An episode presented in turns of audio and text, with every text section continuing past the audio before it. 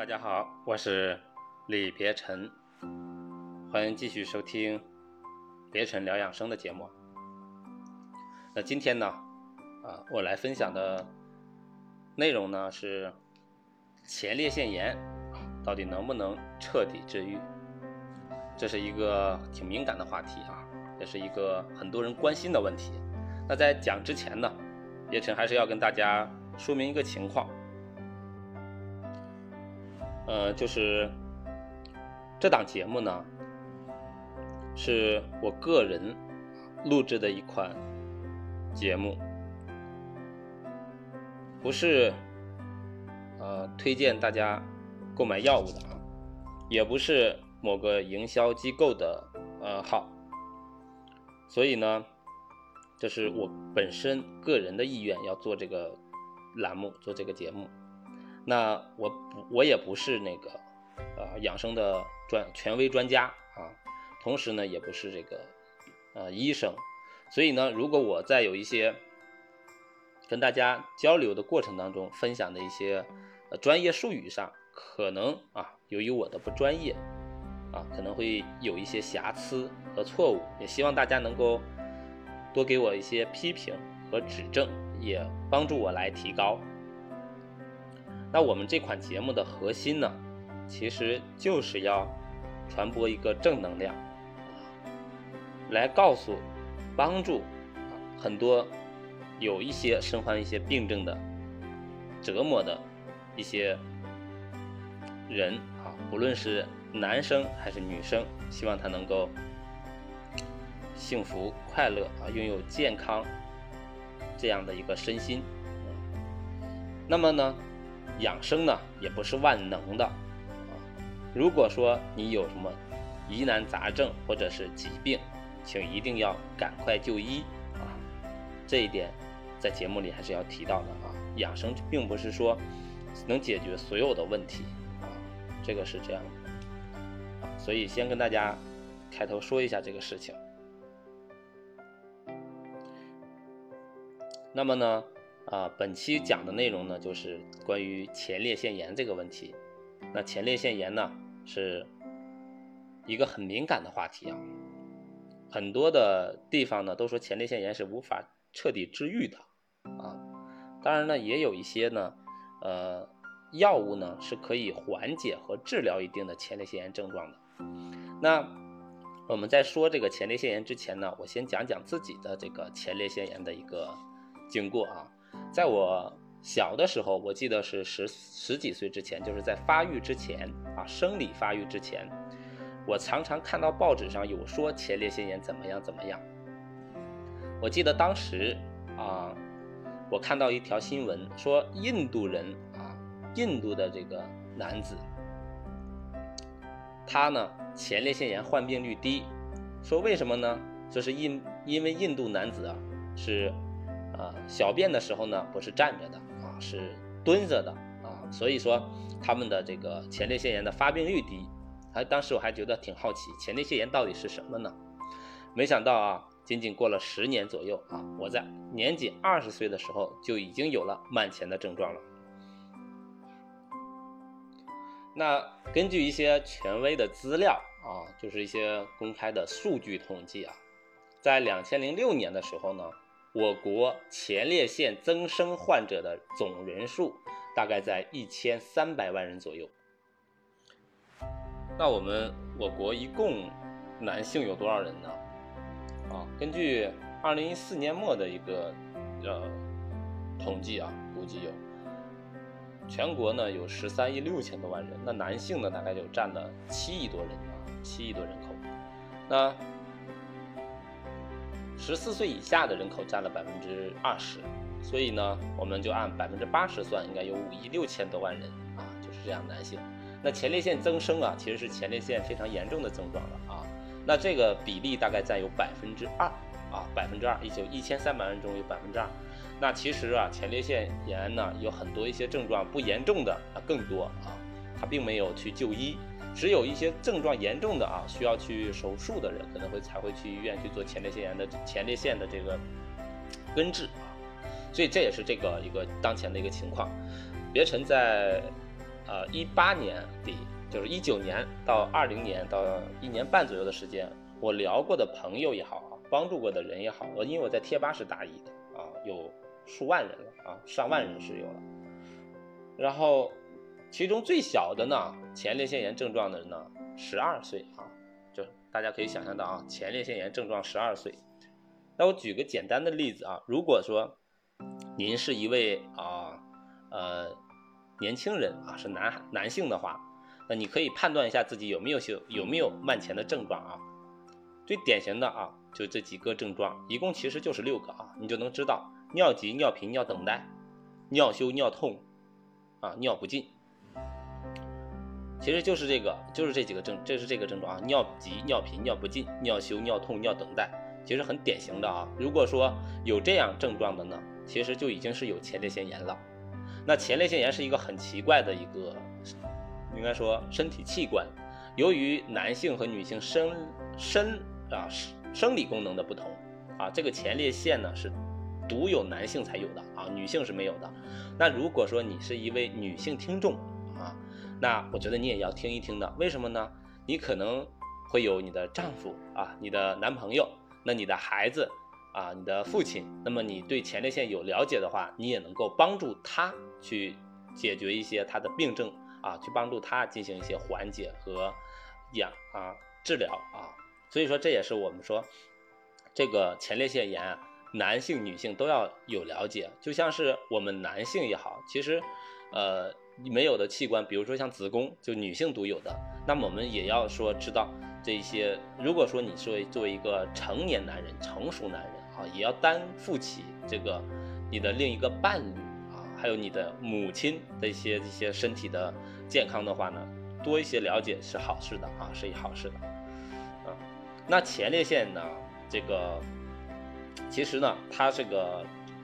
这个症状啊，特别的典型，而且还有很多的并发症。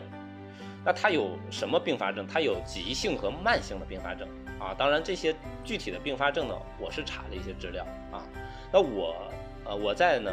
跟大家分享一下这个方面的事情。前列腺炎的急性的病症呢，就是啊慢性的啊，先说慢性的，它包括有啊精囊炎啊，勃起障碍，也有可能会导致不孕不育，而且。男性的精液质量下降，包括伴有各类各种类型的膀胱炎。简单的来说，就两个，其实就是第一块就是它会影响我们的啊排泄，也就是说明我们的这个呃就是身体的排泄功能啊。另一个方面呢，就是可能会影响我们的生殖功能啊，这是我们男性很严重的一个症状。那急性的呢，就是前列腺炎的的急性啊。就是一到增生那种急性的，那就局部充血了，很严重了，它就会达到那排尿特别困难的症状啊，有可能就是你无法正常生理排尿，呃，就是你有尿意有，但是你尿不出来啊，你上厕所困难，这个就很严重了，需要去就医了啊，这个就就医排出来了。那第二呢，它可能急性的会导致急性的精囊炎，而且会有一些呃睾丸炎等等啊，输精管炎。它呢会有结节在你的身体功能上，而且呢会有血精啊，射精会有血精。那有血精的情况下，你就要考虑你是不是已经有前列腺的这个急性并发症了，要赶紧就医治啊，去诊治啊。这个确实是很严重的。当然，呃，如果说不是很频繁的，也是可以去养啊，就是养生的啊。那第三个呢，它是有一个就是急性的最严重的就是它会导致你的性功能障碍。啊，性功能障碍、性欲减退呀，啊，包括这个勃起障碍呀，然后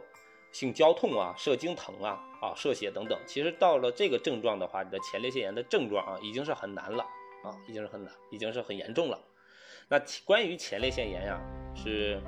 众说纷纭啊，众说纷纭。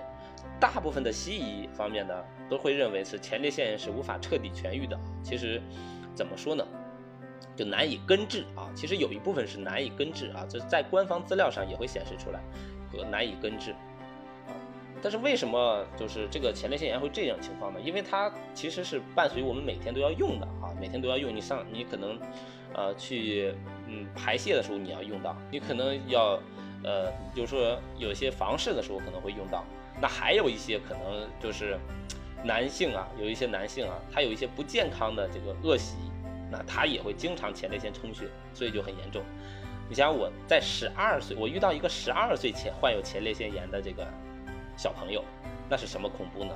他才十二岁，他哪有什么这个这个这个性方面的这个冲动呢？他就患有前列腺炎呢？其实就是因为现在的这个一些。呃，不良的文化的影响，包括一些不良的内容啊，看的不一样的内容，导致他的这个前列腺炎出了症状，不知道啊，不知道原来是这么导致的，他以为这个可能是什么情况呢？所以说现在前列腺炎发病人群啊是越来越年轻化，越来越低龄化啊，这个是我们要要引起重视的。如果说你是一名父亲或者是一名妈妈，一定要关注到孩子的这个前列腺炎的问题啊。其实前列腺它本身呢，它是一个挺好的一个功能器官啊。但是如果说他得了并发症，确实是挺痛苦的。那我在啊，我其实很早的时候就有前列腺炎了，当时我是不知道的啊，那我是不知道这个前列腺炎，我啊后来以为每一个啊上了年纪的啊男性啊可能都会得前列腺炎，就像有人说十人九痔是一样的，所以呢他就感觉不是个病啊，就觉得这是一个很正常的一个症状存在身体里面啊，当时也是不知道，也是不懂。直到啊，就是我开始进行一个自律养生啊，开始进行自律养生。从二零一九年开始，我的前列腺炎啊，到现在就没有再复发过了啊，就一点复发也没有。所谓的那个以前也有尿急啊、尿频啊这些症状，怎么说呢？就是上班的时候啊，呃，最严重的时候上班的时候，可能就是一下午你要去跑将近十次厕所啊，短一些可能就好几次，一个小时之内你就要跑四五次。你就是呃忍不住啊，就是你就憋不住。你想想，其实我们说在在膀胱的时候，我们小的时候啊，我记得小学的时候，我在小学的时候，我们那个啊小学班级里面人虽不多，但是呢，大家都有一个特征，特别能憋尿啊，就是一节课啊四十四十多分钟或者两节课，有的小朋友也不去上厕所，然后呢，但是他能憋住，然后那。那老师就会说，这些人怎么就是有时候讲课讲过点了啊，小孩就去了。那有可能会有一两个啊，就是就是可能是他的那个憋尿能力不强，他会可能会露出来，然后呢就会说啊，大家就会笑话他，说哎你尿裤子了啊等等啊。所以但是呢，我们大部分人啊都是能够憋得住的啊，就说明他这个这个身体的这些器官的功能是完全健康的。啊，没有什么问题的。像我们到成年人了，怎么就就是憋不住？你看到老年了啊，老年人也也有一些叫老年纸尿裤之类的，那他就是更憋不住了，他就是往外漏啊，身体的各个器官都憋不住啊的内部壮嘛啊就不内壮。那小孩是内壮，就是说明你看我们年大人啊，成年人，他虽然说感觉体格健壮，但是其实他的。器官也好啊，精神是不健不健壮的啊。你你说小孩子，你看那五六岁的小孩在那哭，他哭一天啊也没事儿，第二天也是精神抖擞。你要是换成你，你哭一天你试试啊，你哭不了一天，你你哭一天，你哭哭几次，哭几个小时你就完蛋了啊，你哭不了那么久，因为那个你体内啊就是没有那么多这个精气啊。你看我小的时候。我就是一睁眼就开始哭啊，就是必须要哭够半个小时才能够起来起床啊，就是典型的那种那种那种撒那种女熊孩子啊，一早我早从小起来就哭啊那时候，所以呢，那个大家一定要知道啊，就是身体呢，其实它本身呢，我们作为养生啊，就是要在这个生命有限的这个时间里面，合理啊去调理我们的身体机能。调理我们的器官，让他们都健康，那这样我们也健康，是吧？我们又健康了之后呢，我们身心也快乐，我们的亲人家人也快乐，我们的朋友也快乐，那我们做起事情来啊，也是精力充沛，是吧？我们还省钱，也不用去住医院，这是何利而不为呢？那我在，其实我是因为神衰啊，神经衰弱，我之前跟大上一节节目跟大家讲了。啊，神经官能综合症啊！如果你有朋友跟你跟他说跟你说他有一些病，但是查不出来，你不要笑话他，可能就是神经症啊。因为我们其实是有呃身体是有神经功能的，大家也都知道，我们最大的有有一个神经功能叫植物神经功能啊系统，植物神经功能系统可以说是和啊和和在和我们分不开的，嗯，就是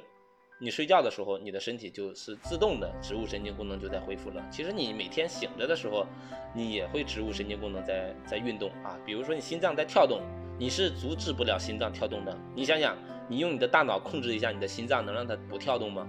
啊，还有一种，比如说你吃饭了，然后你能阻止你的胃不让它消化吗？是不是？你不能阻止，这是植物系统啊，植物功能，神经，这是它自动的就在这个身体功能就在运转了。所以我们要对我们的身体进行一个了解啊，知道我们身体的一些情况。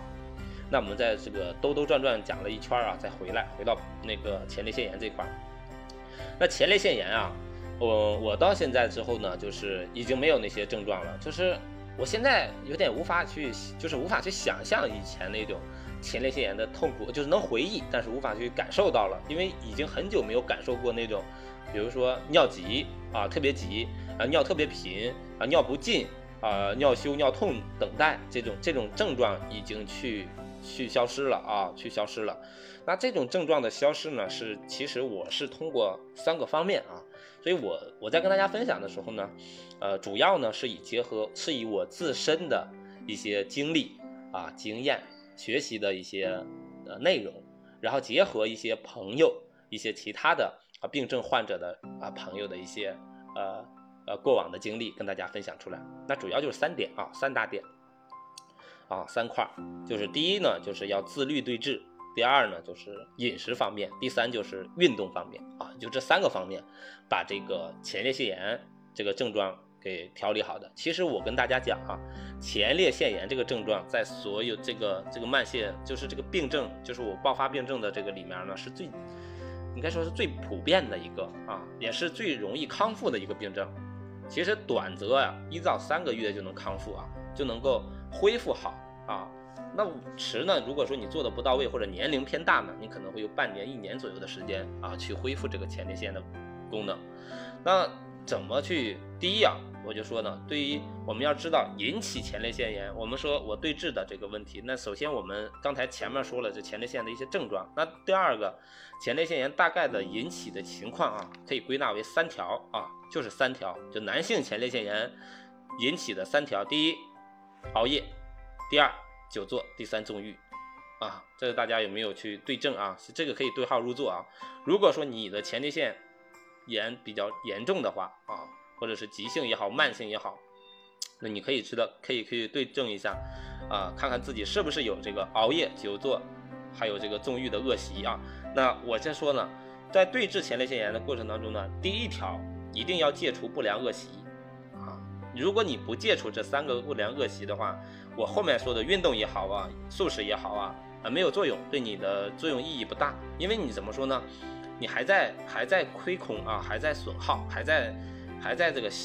过度的去透支你的前列腺啊，过支的透支。我们知道，我们说信用卡也好啊，我们去透支了啊，这种叫消费主义嘛，我们把信用卡透支，你得还呐，是吧？你还不上，你不就吃字了吗？欠债了吗？前列腺也是，你不能透支它，你不能去。你得你得维护好它，保养好它，所以你如果透支了就不行。那熬夜呢，是最这其实对我们这个男性啊特别的损伤。我说熬夜、久坐、纵欲是男人三板斧啊。如果你把这三板斧给控制好了、调理好了，你不用喝什么那些电视上的广告啊，什么这个这个宝那个宝啊，那个去养肾，你也你最好的就是把你这三个恶习给控制好了。其实呢，熬夜呢，这个。呃，对于很多现在的工作族还有学生党啊，挺难的，因为大家都都就是学业也好，工作也好，其实压力都很大，而且呢还有很多的事情，尤其是现在好多的一些娱乐的信息特别多，我们好很容易通过晚上消磨时间啊，可能看着看着什么视频啊，就时间久了就啊就就就过去了。但是其实你要知道啊，如果你这个你不能熬夜啊，一定不要熬夜。尤其是你在这个肝经啊煮的时间啊，就是我们说的这个，呃十十一点到一点这个时间是吧？我们肝主木的啊，所以你千万这个时间你要好好休息，好好休息。所以你最好吧，尽量啊要在十点到十点半之前啊准备入睡。那如果说你要是说能够提前点，那当然最好了。那如果你提前不了，你就十点半就准备入睡了。睡前最好什么也不要做啊，不要看，不要去想，你可以去走一会儿，运动一会儿，或者一会儿呢，啊，听听我第三个就是运动的健身方法结合起来去做一做。然后呢，这样的话呢，你就把身体身体放空，然后去去这个进行入睡，千万别熬夜啊，啊。就是这个熬夜呢，就是如果说你失眠了啊，但是失眠和熬夜是两个概念。失眠呢是你有意要睡觉，但是睡不着；熬夜呢是你有意不睡觉啊。大家要知道啊，如果是你主观意愿上的不想去睡觉，其实对身体的损害是很大的啊。千万不要主观意义上的呃让你的器官给你工作，就是你要去爱护你的内脏器官啊，内部的器官啊，就是我们的体内的这些五脏六腑。那前列腺炎也是，前列腺也是啊，所以你要爱，你要爱护它，你不爱护它，它也不爱护你啊，它就跟你反抗啊，发出声音了，就它会让你知道什么才是呃这你身体的这个主人啊，那个症状嘛才是最好的老师啊，永远都是。你得了症状你才知道多痛苦啊，所以我们一定要知道，就是熬夜这个一定要一定要克服掉啊，这必须要克服掉，没有说的。呃，对于有一些人呢，其实挺难的，比如说上夜班的朋友啊，上夜班的朋友，有一些保安呐，啊，这些这种工作，还有一些熬夜上夜班的朋友，还有一些像那些呃一些其他的一些职业啊，它有一些熬夜的特征和属性。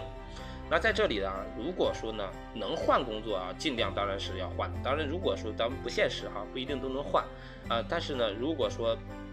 你实在是要上夜班的话，那你就是趁着你白班的时候啊。中午好好休息，就是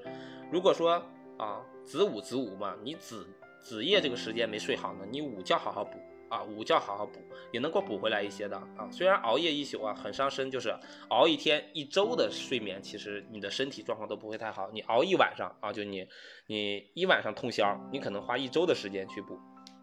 我记得我的小的时候。呃，年轻的时候特别喜欢去网吧上网啊，通宵打游戏也好啊，和朋友出去玩，哎，那个时候还是精力挺旺盛的啊，就熬一宿，然后睡一觉啊，感觉第二天呢其实浑浑噩噩的啊，但是呢休息几天呢又觉得精力充沛了，又去通宵。那后来呢通过几次呢，发现就到二十多岁之后就通不了宵了，太累了啊，就是因为这个身体的这个精气消耗太大了，熬夜啊，而且是。又熬夜又久坐啊，而且还对着电脑去去上网通宵，其实损害是加倍的啊，加倍损害。你一个熬夜就已经很损害了，你还久坐。那下面我们说讲了熬夜之后呢，我们讲了啊，就是动补不如啊睡补，是不是？我们的天补是吧？这睡觉是我们说调理我们身心非常好的一个呃这个这个功这个事情啊，就是我们说睡眠啊能够。进行我们内在合理化的一些调理，对我们身体进行自愈啊，所以睡觉一定要好好睡啊。那久坐这个症状呀，其实也挺严重的啊。就是久坐呢，尤其是出现在学生啊和上班族，还有一些司机啊等等这些久坐的人群。现在上班族的久坐是最严重的啊，因为经常是坐在那儿不起来。那我推荐你久坐要怎么样克服呢？尽量在二十五分钟到四十分钟之内要起床。啊，起来啊，起坐啊，啊，不是起床，sorry。那你可以呢，在如果说你有电脑呢，可以在电脑上定一个定时闹钟，也可以在手机上定一个定时闹钟。其实二十五分钟啊，就是一个番茄钟啊，就是类似于一个番茄钟，就是这个时间你要起来，可以去上洗手间转一圈啊，动一动，或者是看看户外的这个呃绿色的树木啊，户外的景色啊等等啊，反正你就是不要再去做了，你你去休息一下，这是一个，就是千万不要久坐。另一个呢，就是好多人不会做啊，做的姿势不正确，啊啊，比如说坐着的时候呢，呃，七扭八歪的啊，前仰后塌的。那比如说我们现在说的是那个北京瘫是吧？就是这个葛大爷这个北京瘫，就是坐的姿势不对，对身体损害也很大。那我们坐呀，我建议你一定要知道你是有两个坐骨的啊，你要用坐骨去做这个座位，然后呢，坐的时候呢，可能自然的腰背就挺直了。啊，腰背要挺直了，这样的话对你的压迫神经也不会那么压迫，那整个你的血液循环就会好一些。啊，第一是啊不要久坐，第二是要坐的姿势正确。啊，如果你听到了这堂节目呢，啊，你可以去搜一下，就是怎么样正确的坐姿，会有一些视频教程啊。是现在很多自媒体你在做这个视频教程，他会告诉你怎么正确的坐姿。比如说你距离电脑，你电脑的如果是上班族的话，你对电脑的这个屏幕的位置啊、视线距离，你一定要去啊去去学习一下啊。因为你不知道的时候可能会加倍损伤，但是你知道了可能会避免一些损伤。比如说你的眼睛应该平时在哪个位置对你的身体是最好的，这样你的颈椎就不会那么痛了，是吧？你做的时候你就不会那么难受啊。你做的时候你做的如坐针毡，那那就对你的这个身体损害就加倍了嘛。啊，所以说坐的姿势啊也非常重要，一定是正确坐姿。比如你的腿应该怎么放，你的你应该坐骨上放。而且做的时候，你可能正常正确坐姿是应该你能感觉你的啊尾骨后面有一张有一条尾巴啊啊，就是这个是我我学习的啊，我也学习的，就是怎么坐起来会很舒服啊。包括你坐什么样的凳子，现在很多人坐喜欢坐软凳子，其实那个那些软凳子可能并不一定好啊。所以我会跟大家说，你怎么样的一个坐姿会让你的身体的。呃，很更舒服一些，就相当于低低电量模式啊。大家知道我们手机有这个正常电量、高电量，还有低电量模式。如果你开启了这个高电量模式，后台在运行刷机或者是怎么样，那你的手机消耗电量就很快。我们人体一天也都是有能量的啊，也是能量能量的。所以如果说你的坐姿不正确，或者你你把消你的身体就会消有承担更大的负荷啊，你的消耗就快一些。但如果你坐姿正确的话，那你的消耗的能量就慢一些。所以你就保持那种低电量运行模式，然后再做高效率的事情。这样的话事半功倍，是吧？所以你要学习正确坐姿。另外呢，就是一定不要久坐，尤其是一些司机师傅啊，开车的司机师傅，他久坐特别严重啊，因为他要开很长时间。但是你要强迫自己，比如说一个小时或半小时或者。一定要下下起来啊，走一下，啊，出去就是可以做一做运动啊，稍微就是一定要让自己不要总是坐在那里啊啊，你会就是我们的我们人体啊，不是那个坐着的动物啊，就就是我们我们的构造身体构造不是让我们就坐下来的啊，我们是最开始我们是从森林里面是吧走出来的，我们可能在采野果，我们会弹跳啊，会跑步，会运动，其实我们那个是直立人嘛，我们是。我们这种智人，其实我们走出来，我们最开始一定要运动的啊，一定要运动的，所以我们这个要多站着啊。所以呢，你躺着不如坐着，坐着呢不如站着。如果说你是宅男啊，宅在家里，周末啊，千万不要躺床上啊，呃，也不要去久坐啊，也不要躺着，久躺也不行啊，躺着也能躺出一身病来，千万不能躺啊，人都是躺废的。呃，我呢是不论春夏秋冬啊，不论。呃，无论秋夏春夏秋冬，无论这个啊工作休息，我都是一个时间起床啊。我从最早那个时候调整时间，以前一到周末就睡到十点嘛，自然醒，那就后来就调到八点半，然后呢一点点往前调，调到了七点多。好，后来呢调到呃六点，有一段时间是五点半啊，后来五点半有点困啊，就调到六点左右啊。现在我基本都是六点半啊，六点左右，六点之前有的时候就起来了，六点左右吧，就这个时候就时间点就就已经控制好这个生物钟了啊。大家我希望也是啊，不要说一到那个一到这个呃周末你就开始放纵了啊，就可以觉得可以这个休息了，休息呀。真的不是说去躺出来的，多睡觉啊，那这不是休息啊！一定要知道怎么叫休息。你越对自己越放纵，那最后去医院买单的人只能是你自己。你越对自己越自律，对身体健康越负责，那最后那收获快乐的、幸福的身体，那也是你自己啊！得意的人都是我们自己啊！所以我们一定要记住啊，这个久坐这个问题，包括不能久躺，也不能久坐，然后姿势要正确。所以说，这个是我跟大家分享的这个关于熬夜久坐这个问题。那关于纵欲这个问题，那就呃更严重了啊，这个问题可能会更严重一点。那这个问题呢，其实怎么说呢？如果是您结婚了啊，如果收听节目的您，您是一位已婚的男士啊，或者是已婚的女士，那我建议啊，就是一定要节制啊，婚后的房事一定要节制啊。这个节制呢，也也是根据身体力行的啊。呃，一般的话，我们说到壮年三十岁之后的，那我们说青年可能是一月一周两次啊，壮年呢就是青年呢，因为血气方刚的时候呢，我们可能一定要呃一一个一周呢可能一次就可以了啊，或者是一周一一个月一到两次。根据身体情况。如果说已经前列腺很严重的话，尽量我不要行房事啊，不要行房事。啊，这个大家要知道。我们说这个，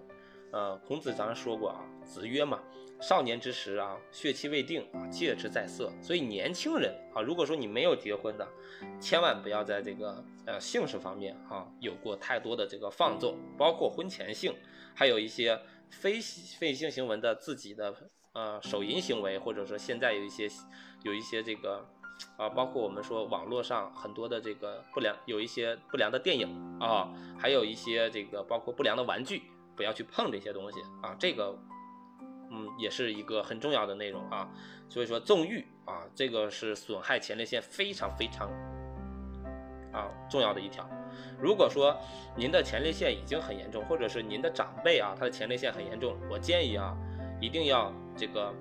关于这个杜绝房事啊。这个要保持禁欲一段时间啊，最好要禁一段时间。您如果您去看中医的话，也会要求您禁欲的啊，禁欲的一段时间的。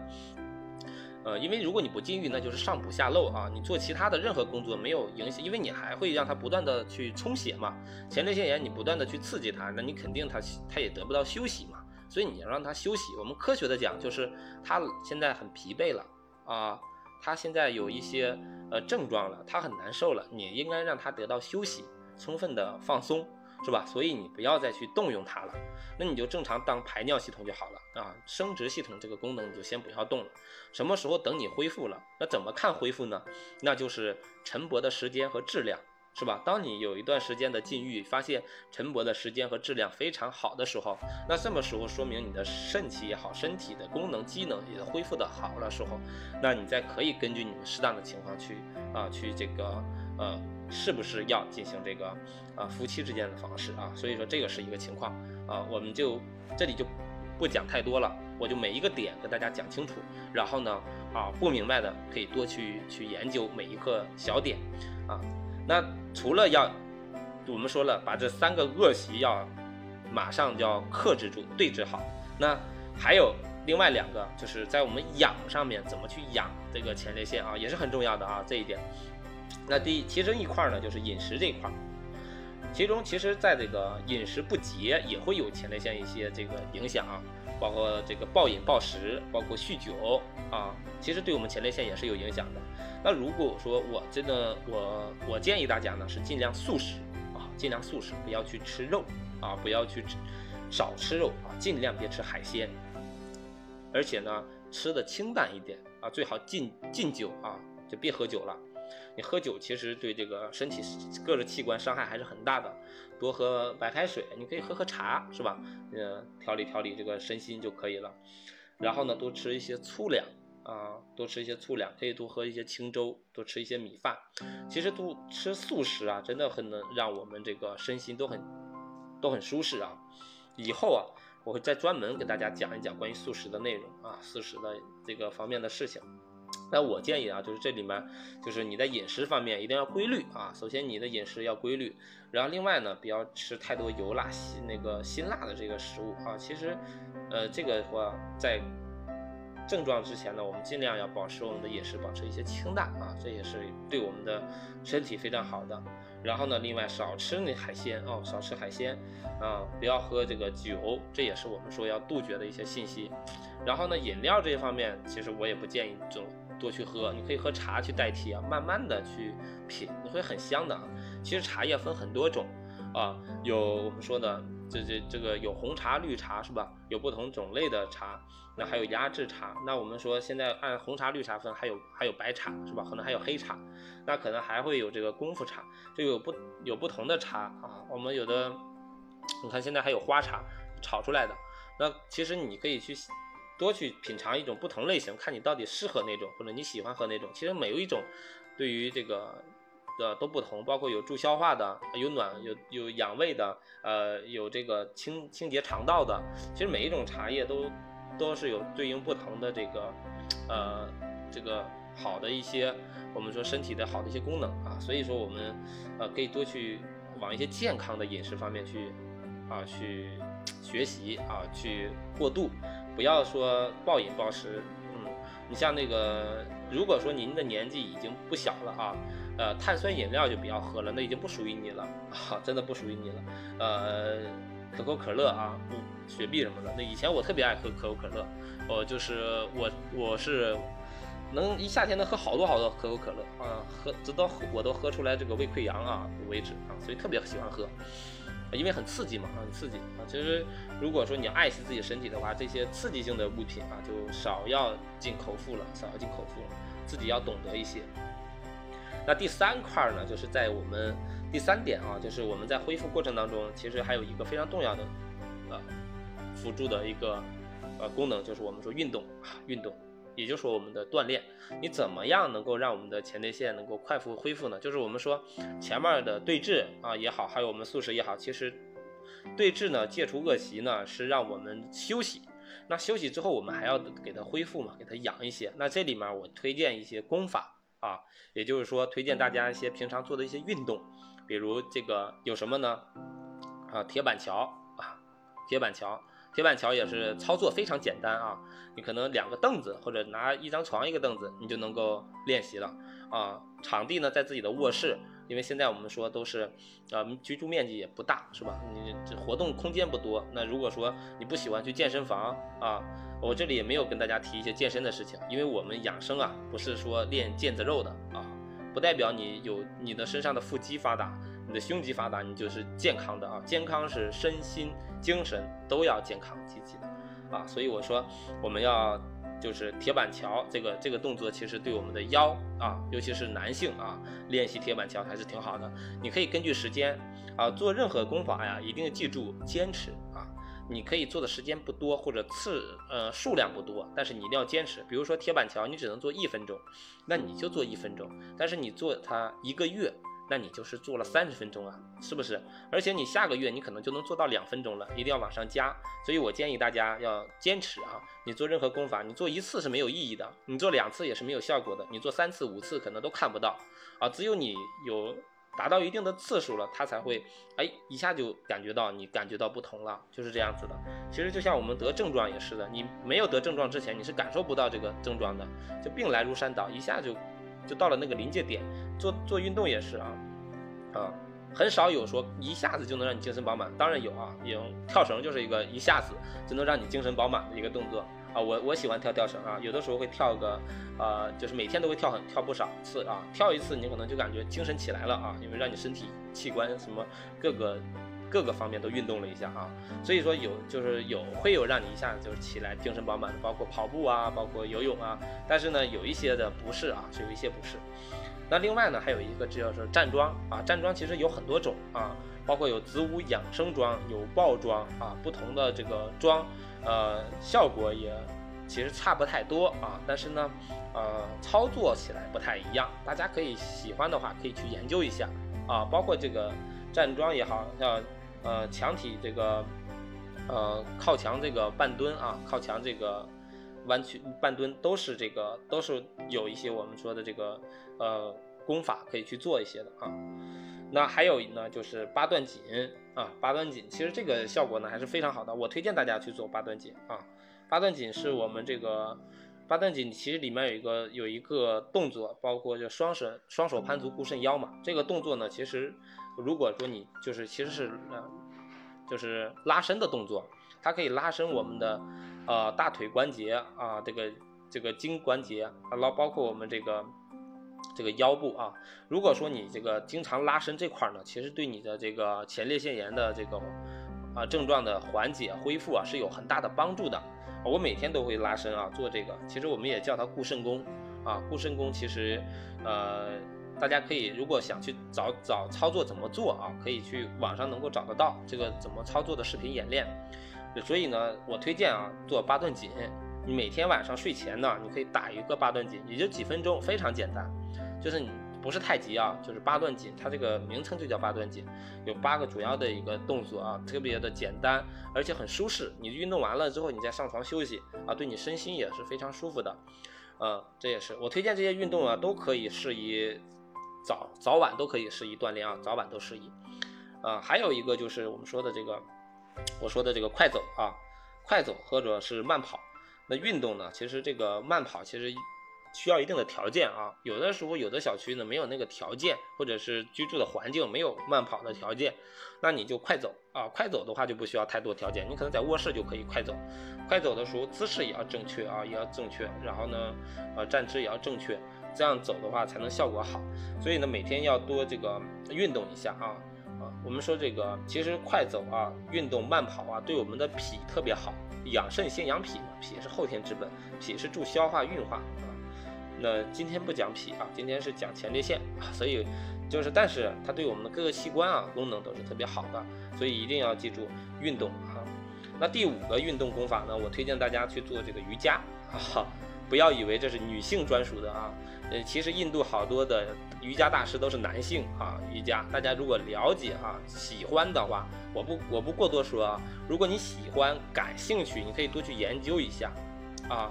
呃，我有一本特别出名的书啊，是乔布斯啊，乔布斯之前特别喜欢一个瑜伽的瑜伽行行者的这个这个旅程这本书的啊，这本书我也看了啊，这特别神奇啊。我看了这本书，这个瑜伽的讲这个瑜伽大师啊。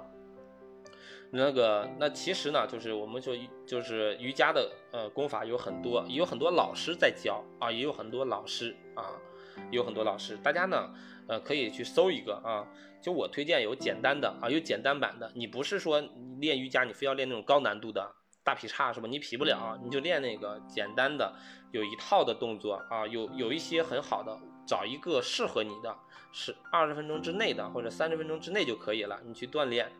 其中有几个功法，其实瑜伽里有几个动作特别好，包括啊牛角式也好，三角式也好。那其实这几个对我们说，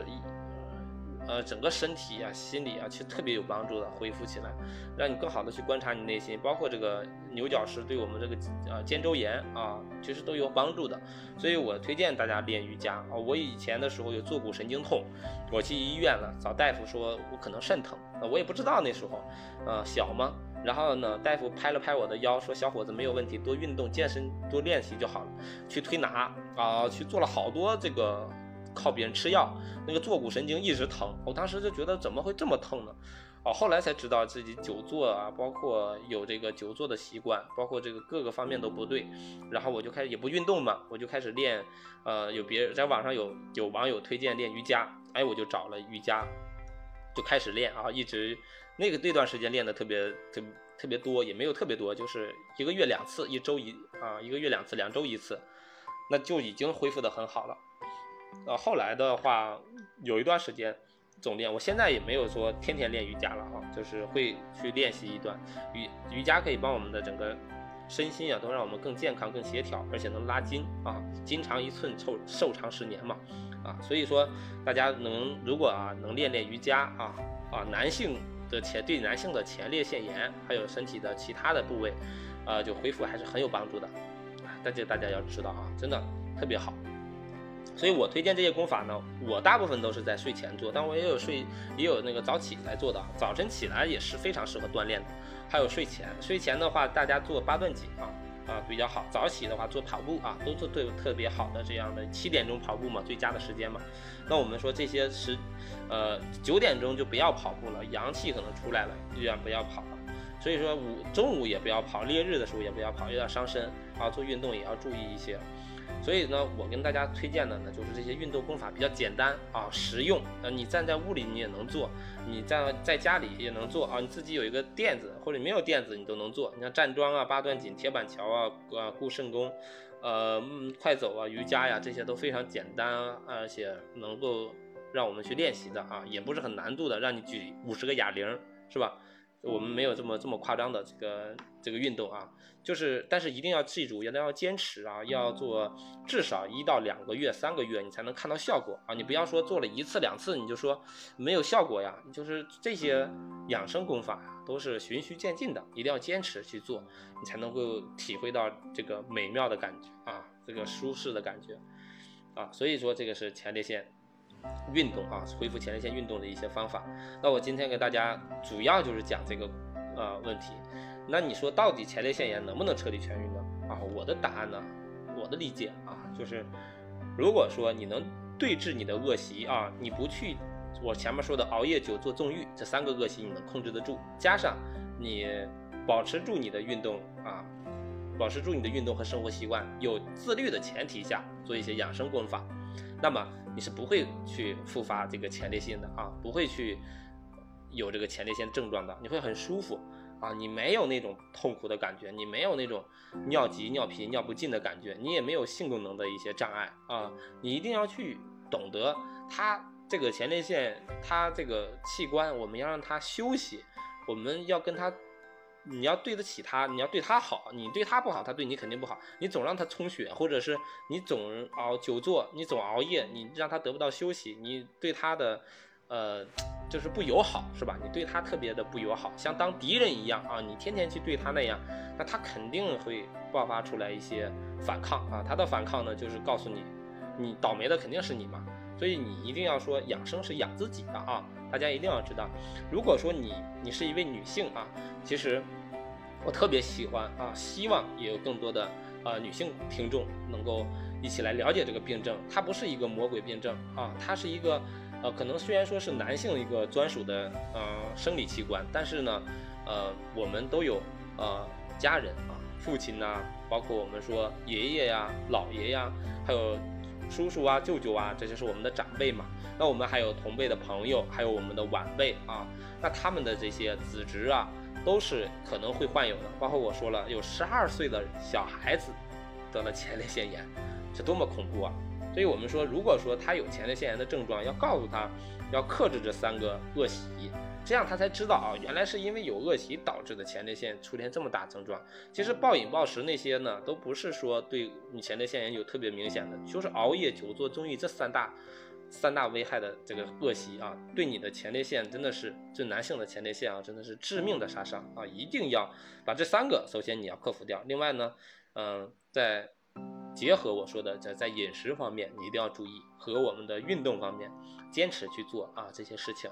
啊，你才能够让你的前列腺啊，慢慢的啊恢复过来啊，越来越好，越来越舒适。前列腺是所有。啊，我觉得是男性啊，一些病症身上里面最，应该说最，呃，就是恢复效果最快的一个一个情况啊。你对他好，他马上就恢复了。就真的是，因为前列腺是我们男性最好最好的朋友，所以大家一定要知道，一定要对这个前列腺非常友好啊，你一定要把他当朋友相处，一定要跟他握手言和啊。你不要说在他休息的时候，你非要让他工作，你非要让他这个去做一些他不愿意做的事情。所以大家一定要知道，我们身体的器官。啊，要在我们内脏啊内部要和谐掉，所以就是这也是我们说提倡的啊，提倡的前列腺炎啊，现在真的是爆发的趋势和年龄越来越年轻化，我特别希望大家能够啊，都自己的前列腺炎保护好啊，然后呢，同时能帮助别人保护好他的前列腺，帮助家人啊恢复他的前列腺，所以说这个，呃，这是我这个这一期做这个节目的一个初衷啊，一个想法。呃，也感谢大家的收听啊啊，啰里啰嗦说了很多啊，有的呢也不专业，有可也有些地方卡顿了啊，呃，也请大家多多理解多包涵。如果你喜欢啊别沉聊养生这个节目呢，可以订阅它、关注它、分享它啊啊，可以一起和别尘沟通啊交流。呃，我我们争取啊，争取啊，每天都进行这个去播讲、分享一节啊，希望能够帮助。啊，和大家一起去探讨一些，呃，交流一些更对我们身体更健康的一些养生的事情啊。好了，今天呢要播讲的这个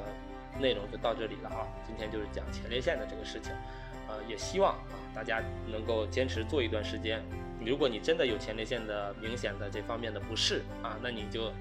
可以尝试我听的，因为我这个三个方式呢，不光是我啊。有很多很多的我身边的朋友也好，还有我交流过的一些同行啊，就是症状出现症状的人，他也是通过这样能够啊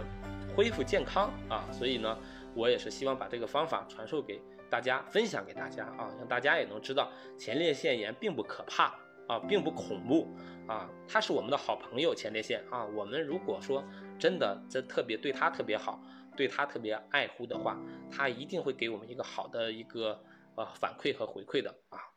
所以呢，不要恐惧他啊，